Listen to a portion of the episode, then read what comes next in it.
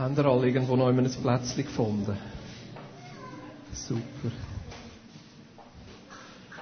Für die, die zum ersten Mal da sind im Gottesdienst, denken sich sicher ein bisschen, ja, was sind das, was ist das da für eine Kille?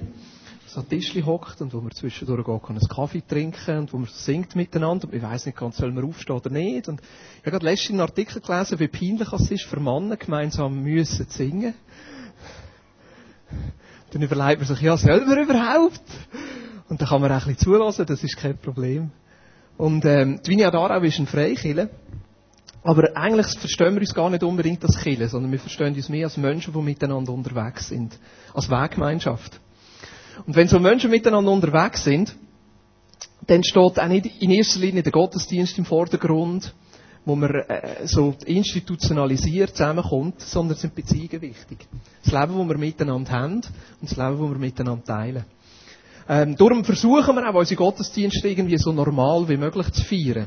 Also wenn wir Gemeinschaft haben, dann sitzen wir an Tischli und ihr werdet auch merken, im Laufe des Gottesdienstes werden wir an den Tischli über das eine oder andere reden. Aber da dürfen ihr auch ruhig sein. Also es ist kein Zwang. Sollt euch wohlfühlen, das ist kein Problem. Wenn ihr über etwas nicht reden oder nichts sagen muss da niemand. Aber gleich merken wir, dass die Gemeinschaft eigentlich auch so ein bisschen da ist, wo Killen ausmacht. Das Miteinander, das Miteinander und das Füreinander da sein. Und ich werde in einem ersten Teil ein über das etwas sagen, ganz praktisch und nachher auch theologisch aus einer Stelle von der Apostelgeschichte. Und ich glaube, dass das auch passt für diese Eignung heute Morgen. Ich habe einen Freund, der ist Nigerianer. Ist so richtig schwarz. Wenn er zu uns heimkommt, in die Schweiz, dann die Kinder im ersten Moment wissen sie nicht ganz, wie sie mit dem sollen umgehen und nachher merken sie die Herzlichkeit und die Liebe. Und ich schon ein paar Mal bei ihm dürfen daheim sein, der Familie, merken, wie sie Familie leben, wie, wie sie Gemeinschaft haben. Und dann haben wir auch über Kindererziehung geredet. Und er ist im Dorf aufgewachsen, mittlerweile wohnt er in der Stadt, Lagos. Und er sagt, als ich im Dorf aufgewachsen bin, haben wir noch eine Familienkultur gehabt, wo jeder füreinander Verantwortung übernommen hat. Sagt er, ja, erklär mir das. Und er sagt, weißt du, bei uns hast du die Kinder einfach vorausgelassen und die haben gespielt und überall. Und wenn sich jemand nicht benommen hat, also von den Kind, ist es egal gewesen, ob du Eltern, Verwandte oder Großeltern bist, du hast das Kind zurecht gewiesen. Weil wir gewusst haben, dass es ein ganzes Dorf braucht, um ein Kind zu erziehen. Ich dachte, das ist interessant, weil es auch so entgegengesetzt ist zu der Kultur, wo wir drinnen sind. Wir sind in einer individuellen Kultur, Familie. Mir, ich. Und vielleicht noch jemand dazu. Und da merke ich, da gibt es Lebensweisen. Und auch, äh, nicht, nicht, dass wir eine afrikanische Kultur da miteinander leben, aber gleich, ich merke etwas von dem, hat es gleich, nämlich Kirche zu verstehen als Weggemeinschaft, die miteinander unterwegs ist. Jetzt die letzten drei Monate haben wir ein Programm gehabt, das hat sich Kleingruppe nach Maß genannt. Darf ich mal fragen, wer ist bei so einer Kleingruppe nach Maß dabei gewesen? Ein paar, hä? Es hat so ganz lässige Sachen gegeben, zum Beispiel am Montag am Abend, es ist immer eine Mannengruppe, eine ist eine Frau dabei gewesen, und da gehört nächsten Montag, wenn zwei Frauen kommen, sind miteinander joggen. Eine andere Kleingruppe nach Mass war Kreatives für Frauen. Meine Frau ist immer heimgekommen, eine ist mit einer Lichtgirlande, eine ist mit einem Ostergesteck. Frauen, die miteinander etwas, darf ich sagen, basteln, Kreatives gemacht haben. und in dem in einen austauscht haben und, und füreinander da sind, haben wir einen Erziehungskurs, Step, äh, wo gelaufen ist in dieser Zeit. Wir haben eine Männergruppe, Mann und Mann, die sind eine in Katakomben da, in, in Surländerkeller, und eine haben sie darüber geredet, wie sie ihren eigenen Vater erlebt haben und selber wieder Vater sein und einfach so verschiedene Themen. Was haben wir noch? Helfen mir schnell. Ah, Gott erleben. Sechsmal haben wir uns da getroffen und miteinander austauschen und miteinander Gott erleben. Das war ja ganz spannend. Gewesen. So verschiedene Angebote. Und jetzt die Zeit der Kleingruppe nach Mass hört auf. Und die Frage ist ein bisschen, wie geht es weiter? Das Erste, was wir gesagt haben, ist, dass wir Kleingruppen nach Mass nächstes Jahr wieder machen. Wir haben gefunden, das ist so eine gute Sache, da müssen wir nächstes Jahr wieder machen. Also wird es das wieder geben. So März, April, Mai. Und die Frage ist ein bisschen, wie leben wir die Zeit zwischen ihnen? Ich habe vorher gesagt, wir sind eine Weggemeinschaft und das sind Beziehungen wichtig. Und wir haben gemerkt, in dieser individuellen Gesellschaft, wo wir drinnen sind, wo so viele verschiedene Lebensgefüge ist, müssen wir verschiedene Optionen auftun verschiedene Möglichkeiten geben, wo man sich daran orientieren kann. Miteinander Beziehungen zu leben, die verbindlich und inspirierend sind. Über das rede ich nachher noch ein bisschen, aber das sind so wie die zwei Qualitätsmerkmale, wo ich merke, wo, wo gute Beziehungen ausmachen. Sie sind verbindlich und sie inspirieren. Was bedeutet verbindlich? Verbindlich bedeutet nicht, ich komme einmal pro Woche. Verbindlich bedeutet auch nicht gegenüber einem Programm oder einer Killen oder einem Namen oder einem Pfarrer oder einem Guru oder weiß nicht was. Das meint nicht verbindlich, sondern verbindlich meint das Maß und Qualität, wenn ich parat bin, mich auf jemand anderen einzulassen. Ich habe einen Freund und ich muss sagen, ich bin ihm gegenüber nicht so verbindlich. Weil der bohrt mich in der Nase.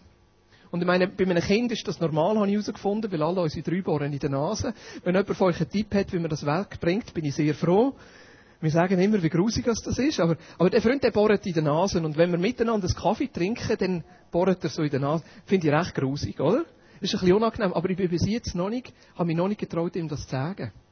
Und es gibt doch so Situationen, wenn jemand den Hosenschlitz offen hat, ist ihm doch selber peinlich, oder? Getrauen wir jemand anderem zu sagen, du hast im Fall den Hosenschlitz offen. Haben ihr so Situationen noch nie gehabt? Bin ich der Einzige? Bin ich, bin ich der Einzige? Nicht. Äh, aber es gibt doch so Momente, und ich merke, verbindlich zu sein zu jemandem ist das Maß, wenn ich parat bin, mich auf jemanden einzulassen und ihm die Worte, die Liebe zu sagen. Ehrlich zu sein. Und das ist die Art von Beziehungen, die wir untereinander leben wollen. Und da brauchen wir Hilfe, das auch zu kultivieren. Und das Zweite, die, die Beziehungen sollen inspirieren. Inspirieren zu einem Jesusmäßigen Leben. Inspirieren zu einem Leben, das sich an dem orientiert, wie Jesus selber gelebt hat. Ich meine, an was orientieren wir uns heute? Der Jesus, wo, wo, wo gekommen ist und für die Randständigen geschaut hat. Der Jesus, der gekommen ist und für die Armen geschaut hat. Der Jesus, der parat war, sein Leben herzugeben füreinander. Der Jesus, der nicht einfach nur Manchmal reduzieren wir das Christsein so auf, aufs Kreuz und die Auferstehung. Aber natürlich, das ist ganz zentral, damit wir Erlösung können erleben Aber Jesus ist noch viel mehr, nämlich ein Lebensstil von, von sozialer Gerechtigkeit, von Miteinander und von Füreinander da sein. Und ich merke selber, wie, wie wichtig es ist, dass ich Menschen um mich herum habe, wo mir helfen, so einen Jesusmäßigen Lebensstil zu leben, mich immer wieder herausfordern. Und dann höre ich amigs, was sie erlebt haben und was Gott sie im Moment gerade dazu herausfordert und wo sie dran sind. Und das inspiriert mich selber wieder. Ich habe gesagt, vorher fünf Möglichkeiten, wo man sich daran orientieren kann. Und ihr habt da ganz viel Infomaterial auf dem Tisch, wo das noch ein bisschen näher erklären, weil ich will nachher nicht mehr allzu viel darauf eingehen, könnt das nachlesen, könnt auf der Internetseite nachlesen, was das genau ist. Und nachher hat es so eine Karte und die tönt wahnsinnig komisch. Da muss man sich nämlich registrieren. Also muss, müssen sowieso nicht, bei uns muss niemand irgendetwas.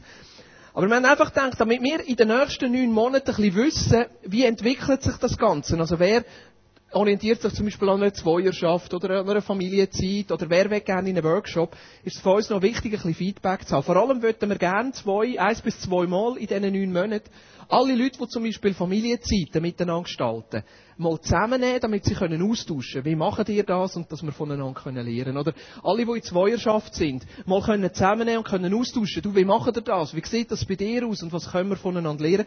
Und darum sind wir noch wichtig, äh, sind wir, wären wir froh, ich muss es so sagen, dass wir ungefähr ein bisschen wissen, wer macht was in den nächsten neun Monaten. Und dahinter gibt es auch Möglichkeiten, zum Beispiel, ich suche einen passenden Workshop. Workshops sind Gruppen von vier bis zwölf Leuten, die sich regelmäßig treffen, die miteinander manchmal essen, austauschen, füreinander beten, miteinander Bibel lesen, austauschen, wie kann man das anwenden im Alltag und füreinander da sind. Das sind Workshops.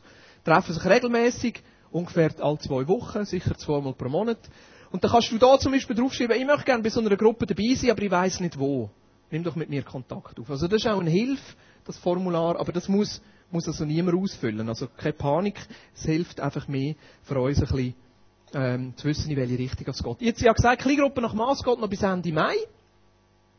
Und nachher werden wir im Juni nachher wieder starten. Mit dem Workshop Zweierschaften, Familienzeit, Coaching und was da immer dran ist. Ist das gut? So, da wäre jetzt ein bisschen der Infoblock gewesen. Für all die, die nicht gekommen sind, tut mir leid. Ja, aber dürft aufs Internet, dort hat es gleich Videos drauf und, und so ein bisschen Infomaterial drauf. Aber das ist jetzt mehr so ein bisschen für für den Prozess, gewesen, wo wir drinnen stehen. Jetzt. Ein harten Übergang. Habt ihr gewusst, dass der Tiger Woods im Moment eh Problem hat? Habt ihr nicht gewusst? Ihr lacht. Teil von euch haben es gewusst. Also, ich finde die Geschichte noch brutal. Seine Frau, er ihn irgendwie, irgendwie, ist mit dem Golfschläger auf ihn los. Ich hoffe, sie hat so den richtig dick Fett genommen und hat ihm die Hecktüren eingeschlagen, weil er hat sich anscheinend mit ein paar anderen Frauen eingeladen. Also da verstehe ich, wenn die Frau den Golfschläger für nimmt, vor allem bei einem Golfer. Er hat sich jetzt in Therapie begeben und alles und so. Habt ihr gewusst, dass der Wetterfrosch Jörg Kachelmann im Moment in Deutschland im Gefängnis ist? Unser Paradeschweizer. Habt ihr gewusst? Die meisten von euch, ja? haben es gewusst? Habt ihr es gewusst, dass ich tatsächlich 755 Freunde auf Facebook habe und sicher etwa 100 davon persönlich kenne? Äh, wieso, wieso erzähle ich das? Ich finde es lustig, dass wir an sich in einer Zeit leben, wo wir von gewissen Leuten relativ viel wissen. Also, ich meine, ich habe, den, ich habe den Tom Cruise noch nie getroffen. Aber ich weiß, dass er bei Scientology ist und da mit der anderen zusammen ist und vorher mit der zusammen war. Und dann, von der Madonna wissen wir, wie ihre Kinder heißen und was sie wo wieder adoptiert hat. Aber es kann sein, dass wir in den Gottesdienst kommen und dass neben uns jemand hockt und wir wissen nicht, wie es ihm geht. Und drei Monate hören wir um sieben Ecken um, dass er den Job verloren hat in der Zeit, wo man miteinander am Tisch gehockt ist oder im Killenbank gehockt ist und man hat es nicht mitbekommen, man ist geschockt, weil man es nicht weiß. Oder man, man merkt irgendwie, beim Nachbar stimmt etwas nicht und manchmal merkt man es auch nicht und man geht normal miteinander um und wenn wir Post holen am Morgen und im Pyjama gehen, gehen Zeitung holen, dann macht ihr natürlich nicht. Dann ruft man, hallo, wie geht's? Ja, es geht gut. Und zwei Wochen später zieht er aus und man merkt, die haben schon zwei Jahre Ehekrise und man hat es nicht mitbekommen. Also auf der einen Seite sind wir in einer Gesellschaft, die relativ viel weiß und auf der anderen Seite gleich geht es häufig nicht tief. Es geht häufig nicht tief. Und da möchte ich heute Morgen mit euch ein bisschen anschauen, wieso ist das so? Wieso ist das so, dass uns der Tiger Woods fast mehr interessiert als unser Nachbar? Und ich merke auch, dass das Leben der ersten Christen ein bisschen anders war. Und ich möchte mit euch eine Stelle anschauen, die mich schon seit Jahren fasziniert und die steht in der Apostelgeschichte. Die Apostelgeschichte ist das Buch, das so ein bisschen den Weg der ersten Christen beschreibt. Jesus ist gestorben, ist auferstanden, der Heilige Geist ist ausgegossen worden ab Pfingsten und dann hat Killen angefangen. Und die haben einen Lebensstil miteinander gehabt, der mich wahnsinnig fasziniert. Und das steht in Apostelgeschichte 2. Und ich werde einfach hier einen längeren Abschnitt lesen und dann die einzelnen Verse mit euch anschauen. Ich möchte mit euch anschauen, wie haben sie miteinander gelebt und nachher, was für Auswirkungen hat das gehabt.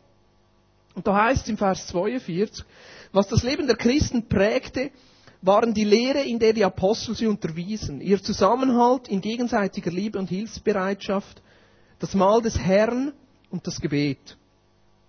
Jedermann in Jerusalem war von einer tiefen Ehrfurcht vor Gott ergriffen und durch die Apostel geschahen zahlreiche Wunder und viele außergewöhnliche Dinge.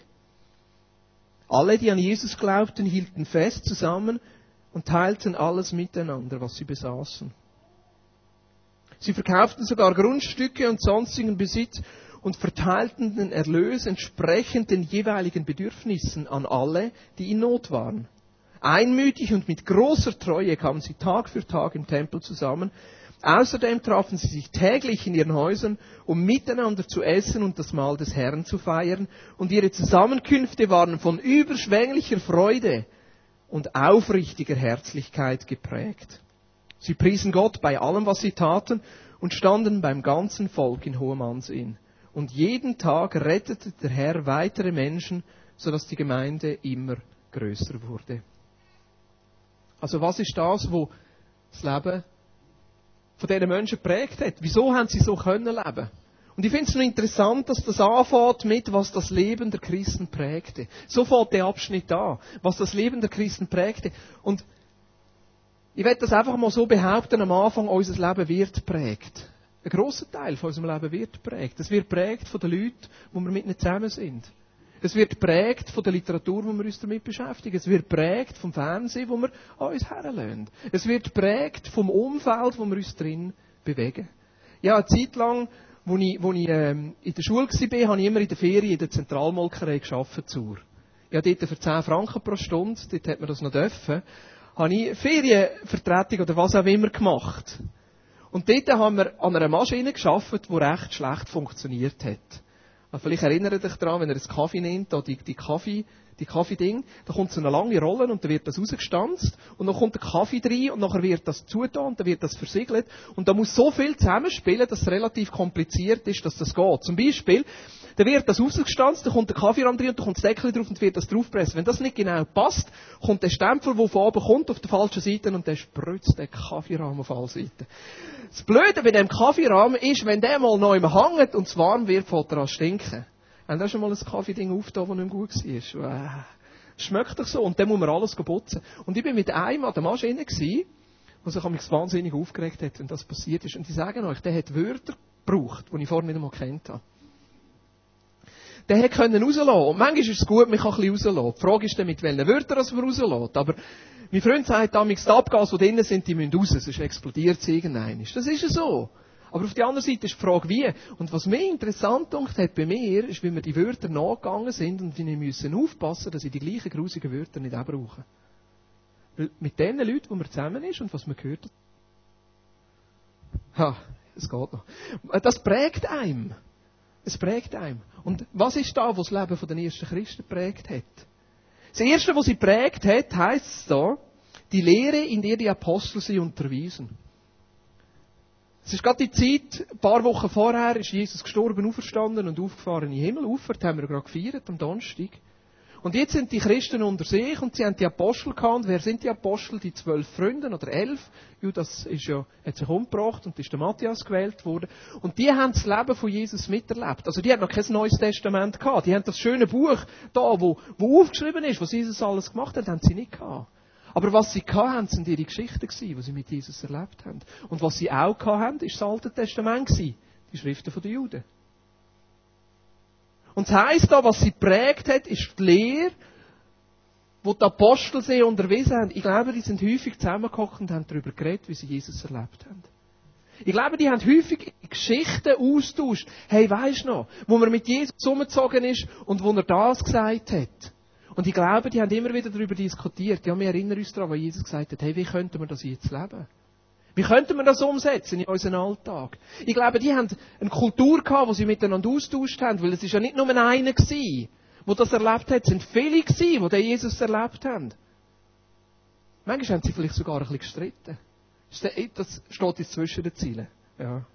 Vielleicht haben sie sogar ein bisschen, ein bisschen hey, aber ich habe doch Jesus da gehört. Nein, Jesus hat da gesagt und wie ist das? Und sie haben miteinander austauscht und darüber diskutiert. Ich glaube, die Lehre, die wir brauchen in der heutigen Kirche, ist nicht nur, ich sage jetzt, und ich wollte jetzt meine Position nicht einfach abschwächen, aber nicht nur ein Pfarrer, der vorne irgendwelche gescheite Sachen erzählt, sondern dass die Bibel unter uns lebt. Dass wir miteinander austauschen, dass wir miteinander versuchen herauszufinden, was heißt das Buch für uns heute. Für mich ist Lehre, Lehre ist, dass wir die Fragen von der heutigen Zeit können beantworten anhand von der Bibel. Was hast du für Fragen im Moment? Was sind deine Herausforderungen im Moment, wo du drinnen stehst?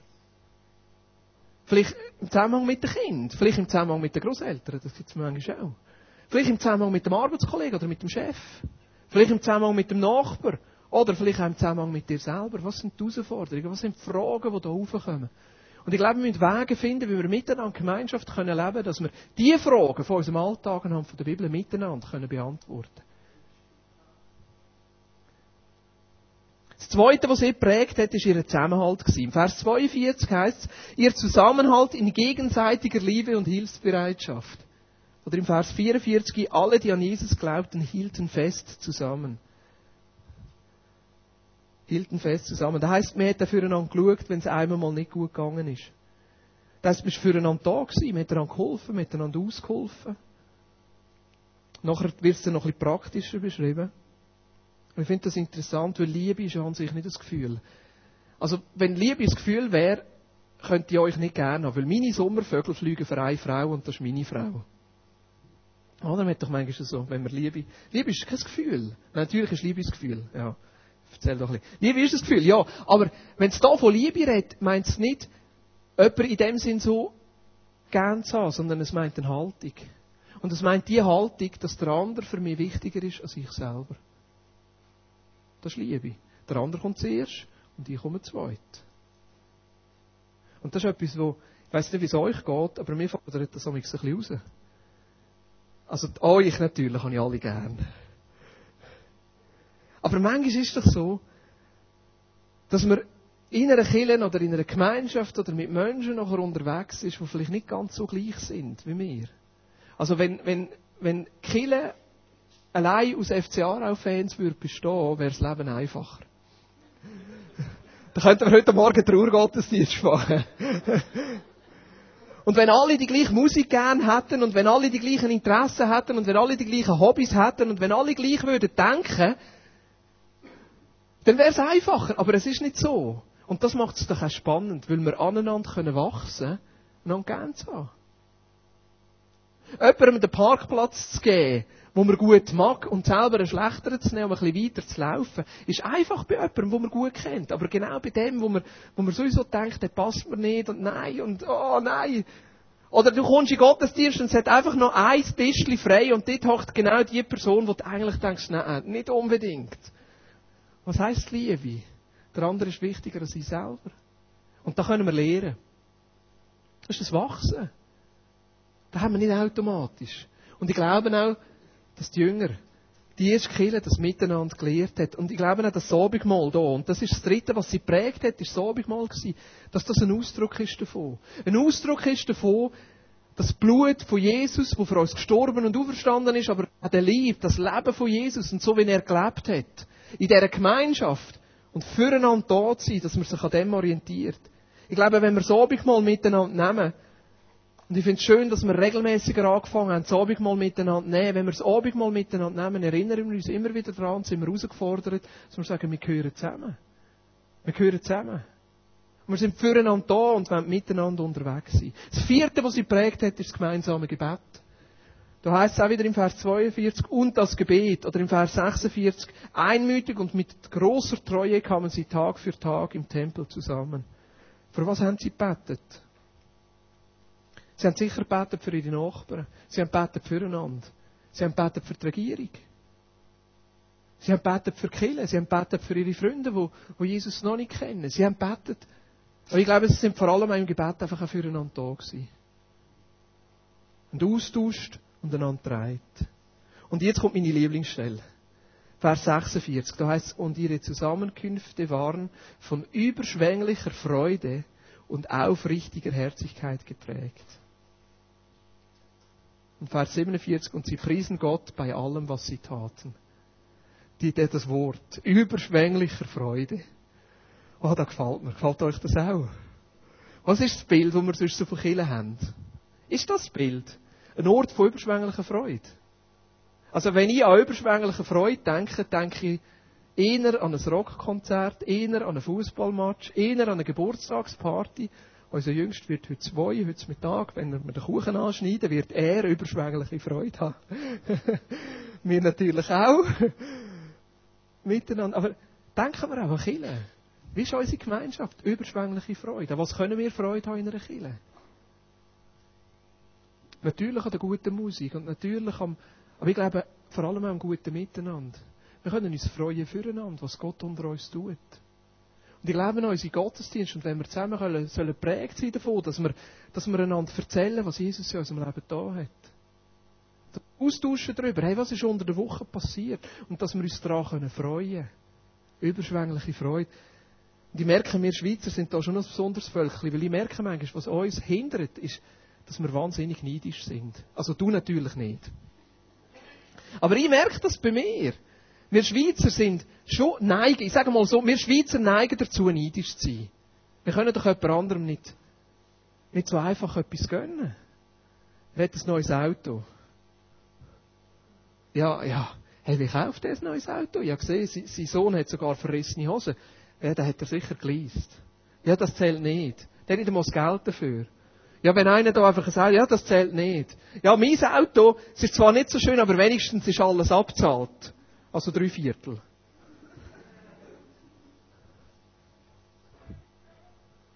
Und der Neid, der mich in uns aufstehen das ist da, wo wir dagegen ankämpfen müssen. Sagen, nein, ich will das nicht. Ich will mich freuen, wenn jemand anderes es gut hat, wenn er einen neuen Job hat. Ich will mich darüber freuen, wenn jemand anderes es gut hat und etwas gelungen ist. Ich will mich mitfreuen und gleichzeitig auch will ich mittrauern, wenn etwas in die Hosen ist. Und Vers 47, sie priesen Gott bei allem, was sie taten. Und jetzt kommt fast die knackigste Stelle, wo ich merke, wo, wo am meisten herausfordert, Vers 44 und 45. Da heißt es, und sie teilten alles miteinander, was sie besaßen. Vers 45, sie verkauften sogar Grundstücke und sonstigen Besitz. Wow. Das sind die ersten Kommunisten gewesen. Ja? Also, wenn der Kommunismus hat das Staatsform ja nie funktioniert, da müssen wir ehrlich sein. Da fällt uns ein bisschen einfach, wenn man das zu Russland würde sagen, würde man wahrscheinlich steinigt. Aber das sind, die haben, die haben kommunistisch gelebt, die haben alles zusammengelegt. Ich weiß nicht, wie viel als so ein Ideal für uns heute realistisch ist. Also ich werde da auch ein bisschen abstrahieren. Ich persönlich fände es cool, in einer können zu leben, wo alles allen gehört. Alles Geld auch. Vor allem, wenn Leute dabei sind, die viel verdienen.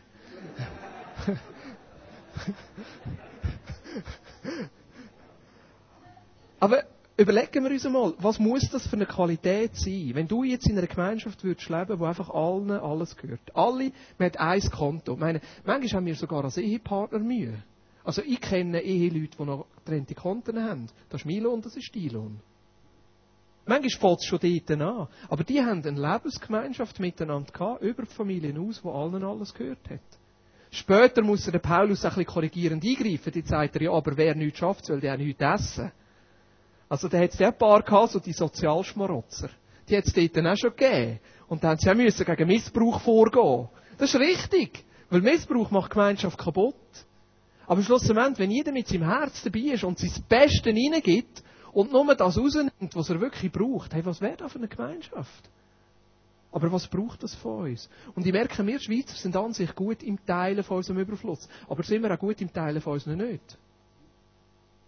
Wann war das letzte Mal, gewesen, wo du jemanden im Gottesdienst erlebt hast, oder in der Kleingruppe, oder in der Verwandtschaft, der sagt, hey, lasst ihr gerade eine Steuerrechnung bekommen, und ich habe wirklich gut geschaut fürs Geld, oder ich habe nicht so gut geschaut fürs Geld, aber ich habe 3000 Franken zu wenig. Könnte mir etwa 3000 Franken schenken? Wann war das letzte Mal, wo wir das erlebt haben? Letzte Woche? Vorletzte Woche? Ja, vielleicht sagen wir, könnte mir jemand einen Kredit geben? Ich zahle es ja dann auch zurück. Aber davon ausgehen und sagen, wir haben eine Not, wir teilen miteinander. Wann war das letzte Mal, gewesen, dass jemand auf dich zugekommen ist, der gesagt hat, hey, weißt, im Moment fühle ich mich wahnsinnig einsam. Ich, ich, ich überlebe manchmal die Tage gar nicht. Ich, ich merke einfach, hey, darf ich, darf ich zweimal pro Woche zu euch zu Mittag essen? Ich brauche einfach Gemeinschaft. Wann war das, das letzte Mal, gewesen, wo wir das erlebt haben? Und ich merke, wir Schweizer haben hier Mühe. Wir haben hier Mühe, im Teilen von unserem Überfluss gehen wir, aber im Teilen von unserem nicht. Aber es braucht ja beides. Wenn keine Nöte sind, kann man auch nicht teilen, oder? Wenn niemand Geld braucht, bringt es ja nichts, wenn wir Geld geben. Ist das eine einfache Milchbüchlerechnung? Das ist doch so. Und ich glaube, wir müssen eher dort lernen, dass wir auch zu unserem Nicht stehen können. Zu unserem Versagen können stehen. Und ich werde gerade mit dem anfangen. Darf ich da? Darf ich eine Geschichte erzählen vom letzten Donnerstag? Donnerstag vor einer Woche. Ich hatte einen richtig schlimmen Tag. Wir haben es oben nachher Backstage gehabt, hat mich gerettet. Sonst wäre ich wahrscheinlich wirklich für ein paar Tage im Loch gewesen. Weißt du, manchmal denkst du so, ja, der Pfarrer in einer Kille, dem geht es immer gut. Und die Kinder sind sowieso brav. Ja. wäre schön. und die haben sowieso nie Schwierigkeiten in ihrer Nähe und nie Auseinandersetzung. Und der steht am Morgen schon mit einem Lächeln auf. Ey, das stimmt einfach nicht die genau gleichen Herausforderungen. Aber was die Herausforderung ist für mich oder für Leute, die hier auf der Bühne stehen, ist, dass man auch offen und ehrlich das kann zugeben Ich war letztens in Griechenland an so einer Konferenz. Und nachher hocke ich mit einem Amerikaner am Tisch und dann reden wir so ein bisschen über Killen und dann sagt er, ja, weißt du, unser Pastor ist gerade ausgestiegen. Und dann frage ich, ja, wieso ist euer Pastor ausgestiegen? Dann sagt er, ja, er hat ein riesen Pornoproblem gehabt. Und er ist mit dem Druck nicht geschlagen und das geht ja nicht als Pastor, also hätte er müssen gehen. Das hat mich schockiert. Aber was mich noch fast mehr schockiert hat, ist der Nachsatz gewesen. Nachher sagt er, ja, und weisst, irgendwo habe ich das Gefühl gehabt, er ist fast froh, hätte er so ein Problem können haben, weil er schon vom ganzen Druck weg war, wenn er drinnen steht. Hey, sind wir so weit in unserer Kirchenkultur, dass wir nicht mehr offen und ehrlich können zu den Sachen stehen, die uns herausfordern im Moment. Und ich würde jetzt mal sagen, also Porno, ein Pornoproblem oder Abhängigkeit oder süchtig sein in diesem Bereich ist ja schon, wie will das richtige Wort brauchen? Massiv. Darf ich das Wort, ich will es mal nicht werten, aber jeder von uns hat Herausforderungen im Leben. Und eigentlich sollten doch genau das die Sachen sein, die in der Kirche zur Sprache kommen. Oder? Nicht? Natürlich nicht in einem Gottesdienst und nicht überall, aber wir müssen doch, wir müssen doch in unserer Kirche Beziehungen haben und Gemeinschaften haben, wo wir über so Sachen können reden. Wie wäre es gewesen, wenn der, wenn der Pfarrer am Anfang, wo die Probleme gekommen sind und er mit dem Druck nicht mehr zurechtgekommen ist und einen Ausweg gesucht hat aus dem Druck raus. Wie wäre es gewesen, wenn er zwei, drei Leute gehabt hätte, die er offen und ehrlich sein und können sagen, schau, da stehe ich, da bin ich im Moment herausgefordert und ich weiß selber nicht, wie ich mit dem soll umgehen Und die anderen nicht schockiert reagiert hat, nein, das darf doch nicht sein! Sondern sagt, ja, ist gut, und jetzt schauen wir es miteinander an, und jetzt stehen wir zueinander, und jetzt tragen wir einander durch. Wie wäre das? Und meine Überlegung oder meine Frage ist, ist das möglich? Schaffen wir es, eine Gemeinschaft zu sein, miteinander, eine Weggemeinschaft zu sein, wo Ehrlichkeit mehr gilt, als alles im Griff zu haben? Schaffen wir das? Also ich meine, wir sind doch alle schockiert von dem, was wir im Moment hören in der katholischen Kirche. Sind wir nicht? Also ich bin schockiert. Ich bin schockiert von, von, von Priestern zu hören, die sich an Kind vergreifen. Ich bin schockiert. Ich bin schockiert zu hören, was da für, für Missbrüche zu vorkommen. Ich bin schockiert. Aber wieso ist das so? Und ich sage euch, überall dort, wo man versucht, in einem Bild zu entsprechen, ein Ideal zu haben und man nicht darüber reden kann, wenn es einmal nicht so ist und nicht kann ehrlich sein und früh genug auch Hilfe bekommt und Ehrlichkeit bekommt und gleich Liebe und Annahme bekommt, auch wenn mal etwas in die Hosen ist, dort breiten sich Probleme aus und werden erst richtig schlimm. Versuchen das Ganze zuzudecken. Versuchen weiter ein Christsein zu spielen, wo hinter dran nicht stimmt. Und für mich, für mich ist Ehrlichkeit wichtiger als alles im Griff zu haben. Und ich habe manchmal so Tage, wo es mir wirklich schlecht geht. Ich habe manchmal so Tage, wo ich es nicht im Griff habe. Ich habe manchmal so Tage, wo ich mir wirklich frage, hey, wie soll ich am nächsten Sonntag Predigt haben, wenn es mir heute doch so schlecht geht? Am letzten Donnerstag vor einer Woche hatte ich so einen Tag gehabt. Wir haben am Morgen früh Gebet gehabt, das ist noch einigermaßen gut gegangen. Dann bin ich heim, sollte studieren und das stresst mich im Moment sehr. Ich bin noch nicht ganz fertig mit meinem Studium und irgendwie komme ich einfach nicht vorwärts. Und Donnerstag ist mein Studientag, aber manchmal bin ich so müde, dass ich einfach nicht mag. Dann habe ich am Morgen ein Buch gelesen und ich habe mich so gefreut auf den Nachmittag. Ich habe mich so gefreut auf den Nachmittag, weil ich gewusst am Nachmittag gehe ich joggen. Da, da ist wie für mich manchmal das Ventil. Raus können joggen und ich habe mir vorgenommen, 15 Kilometer zu joggen. Das ist so, für mich im Moment so meine Zieldistanz, 15 Kilometer. Ich gewusst, ja, heute Mittag, vielleicht sagt euch das nicht. Aber für mich ist das, ja, ich durfte joggen. Und dann bin ich losgelaufen und nach zwei Kilometern hat es mir angefangen hinterstechen. In der Achillessehne. Habe ich vorher noch nie gehabt. Nach drei Kilometern ist es ganz schlimm geworden. Nach dreieinhalb Kilometern habe ich gesagt, ich muss umkehren. Ich schaffe es nicht. Du sagst jetzt vielleicht, Judy Huyer hätte umkehren. Mir hat es so wir haben wirklich wir so abgezogen. Für mich ist das so schlimm gewesen. Nachher bin ich, bin ich heimgekommen, humpelnd. Bin zu meiner Frau gesagt, hey, jetzt, das ist wirklich, das ist ganz schlimm. Es ist mir so schlecht gegangen. Und ich habe selber nicht gewusst, was ich machen soll. Ich habe nicht mehr beten, ich habe nicht mehr Bibel lesen.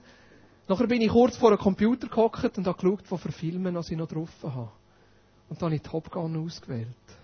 Und dann bin ich in die Waldwanne gehockt mit dem Laptop und habe Top Gun geschaut.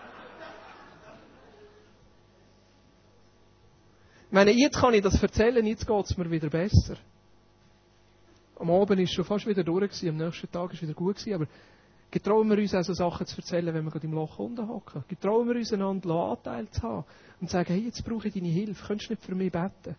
Hey, jetzt weiss ich selber nicht, komm, wir gehen doch einfach zusammen ins Kino. Hey, komm, wir lehnen unsere DVD aus und schauen etwas zusammen. Jetzt brauche ich jemanden, wo ich, wo ich mit ihm zusammen sein kann, weil ich selber nicht daraus rauskommen. Und ich wünsche mir, dass wir es schaffen, miteinander so eine ehrliche Gemeinschaft zu sein. Und ich glaube, es fängt damit an, dass wir auch können unsere Nöte teilen können. Ehrlichkeit, wo wichtiger ist als Rechtschaffenheit. Wo es wichtiger ist, dass wir ehrlich sind miteinander, als dass wir versuchen, einem christlichen Ideal zu entsprechen, das vielleicht gar nicht unbedingt ist. Also mir befreit das. Ich muss euch ehrlich sagen, mir befreit das, dass ich nicht muss alles im Griff haben. Weil ich habe es nämlich nicht. Das ist nicht möglich. Und wenn er von mir erwartet, dass ich überall und in jedem Bereich ein Vorbild bin, dann muss ich leider enttäuschen. Das schaffe ich nicht. Und der Druck wird mich kaputt machen. Aber was ich kann versprechen ist, dass ich probiere, ehrlich zu sein und in den Sachen, wo ich schwach bin, versuche zu wachsen. Und das ist die Gemeinschaft, die sie hatten. Sie haben teilt, sie sind ehrlich gewesen, aufrichtig gewesen miteinander. Wie hat sich das ausgewirkt? Und da gehe ich nur schnell drüber. Und nachher nehmen wir uns noch Zeit, an den Tisch zu reden. Vers 43 und 47 heißt, jedermann in Jerusalem war von einer tiefen Ehrfurcht vor Gott ergriffen und sie standen beim ganzen Volk in hohem Ansehen. Die Leute um sie herum haben das gemerkt. Gemeinschaft, wo ehrlich ist, zieht an. Also ich meine, wo gibt es so Ort, wo wir einfach uns selber können sein und trotzdem nicht abgelehnt werden, sondern angenommen werden? Das Zweite nachher, wo, wo passiert ist, Vers 43 heißt, und durch die Apostel geschahen zahlreiche Wunder und viele außergewöhnliche Dinge. Ich glaube, das gehört zusammen. Wenn wir sehen wie Gott reinbricht und übernatürliche Sachen passieren, Gott sichtbar wird und erlebbar wird, ich glaube, dann geht es nur, wenn wir ehrlich sind. Weil alles andere ist ein Hindernis. Meine, Gott sieht ja uns, wo wir stehen. Wieso versuchen wir irgendjemandem etwas vorzumachen? Nachher im Vers 45, da finde ich auch wieder eine ganz knackige Stelle. Da heißt und sie verteilten den Erlös entsprechend den jeweiligen Bedürfnissen an alle, die in Not waren. Und da meint jetzt nicht nur, auch, aber nicht nur die Leute, die in der Kirche sind und dazugehören. Ich glaube, die haben sehr viele Sachen einfach weggegeben. Für die Leute sind da gewesen, die am Rand der Gesellschaft stehen. Vielleicht Drogensüchtige, vielleicht Alkoholiker, vielleicht Asylbewerber. Sie haben den Menschen geholfen. Und das letzte nachher im Vers 47 heißt, und jeden Tag rettete der Herr weitere Menschen, sodass die Gemeinde immer größer wurde. Ich weiß nicht, wieso das am Schluss steht. Vielleicht steht es am Schluss, weil das eigentlich das ist, auf was es alles ankommt, dass Menschen den Jesus kennenlernen und Menschen befreit werden von ihrer Schuld. Vielleicht steht es am Schluss, weil es automatisch passiert, wenn unser Zusammenleben funktioniert. Ich weiß es nicht ganz, aber ich finde es interessant und ich wünsche mir das. Ich wünsche mir, dass Menschen den Jesus wieder kennenlernen. Vielleicht bist du heute Morgen da und du merkst, hey, das Jesus-Zeug, das sagt mir irgendwo gar nicht. Vielleicht bist du heute Morgen da und du denkst, hey, die reden da von etwas oder haben etwas in ihrem Glauben, wo, wo ich nicht habe. Vielleicht ist es für dich heute Morgen dran, eine ganz bewusste Entscheidung zu treffen und zu sagen, ja, Jesus, ich will dich in meinem Leben haben. Dein Kreuz und deine Auferstehung sollen Teil von meinem Leben sein. Ich habe mir überlegt, was sind die Sachen, die uns hindern, ehrlich miteinander Gemeinschaft und Beziehung zu leben.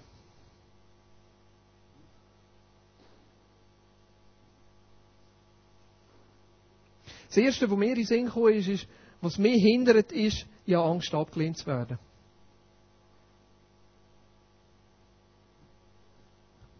Wenn es dir gleich geht wie mir, dann haben wir doch so eine nagende Frage im Hinterkopf, die sagt, will mir überhaupt jemand? Bin ich überhaupt willkommen? Darf ich dazugehören? Und das ist doch die Angst, die wir haben.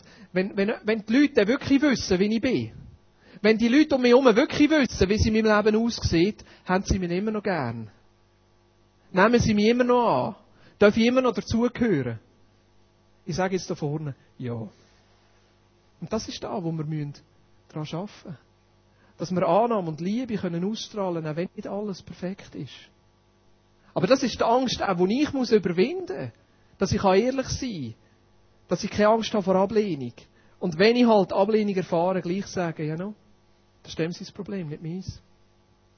Das Zweite, was ich merke, ist, dass wir einen Wunsch haben nach Autonomie. Manchmal sind wir nicht parat, uns wirklich verbindlich in Beziehungen hineinzugehen und miteinander unterwegs zu sein, weil wir es selber im Griff haben.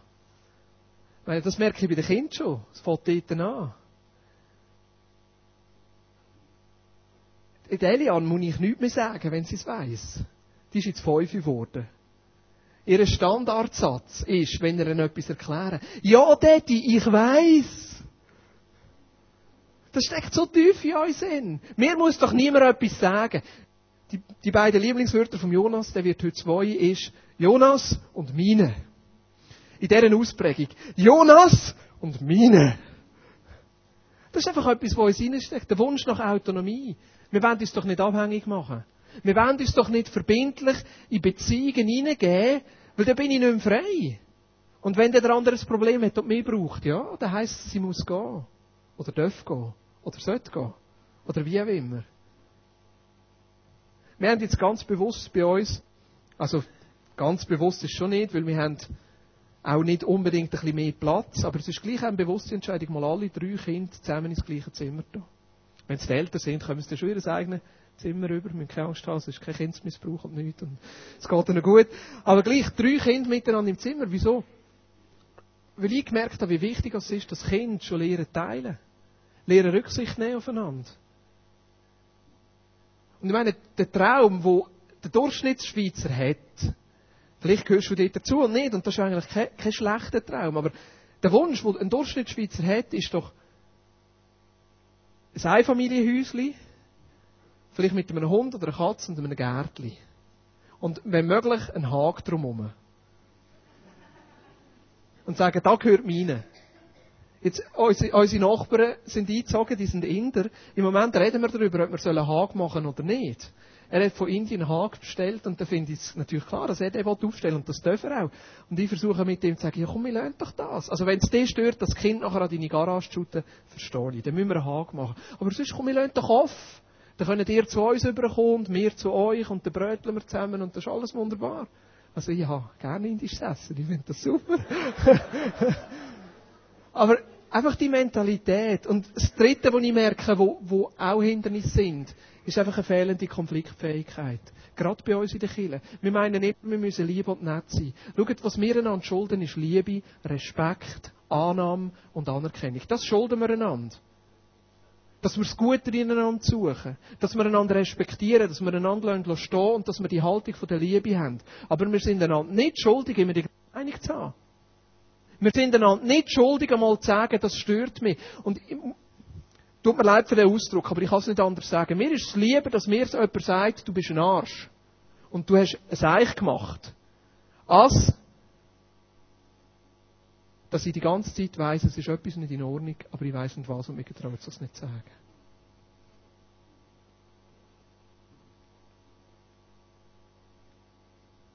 Jetzt, wie erlebst es du? Ich will, dass wir noch fünf Minuten Zeit nehmen oder Tischli. Und nachher kommen die Kinder über. Einfach mal, wo, wo stehst du, erlebst du so Beziehungen? Ich glaube, niemand von uns wird jetzt dem Ideal hier gerecht. Also, da wäre ein bisschen ein Zeugs Ideal, aber wo, wo stehst du im Moment? Vielleicht bist du mit dem Ehepartner am Tisch, merkst du mal, darüber zu sagen, ja, wie können wir einander näher kommen?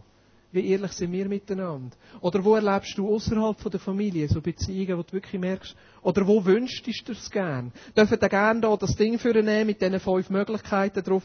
Was merkst du, was ist für dich die nächsten neun Monate dran? Was willst du gern? Nehmen wir uns an den Tisch einfach Zeit, noch fünf Minuten, über das zu reden.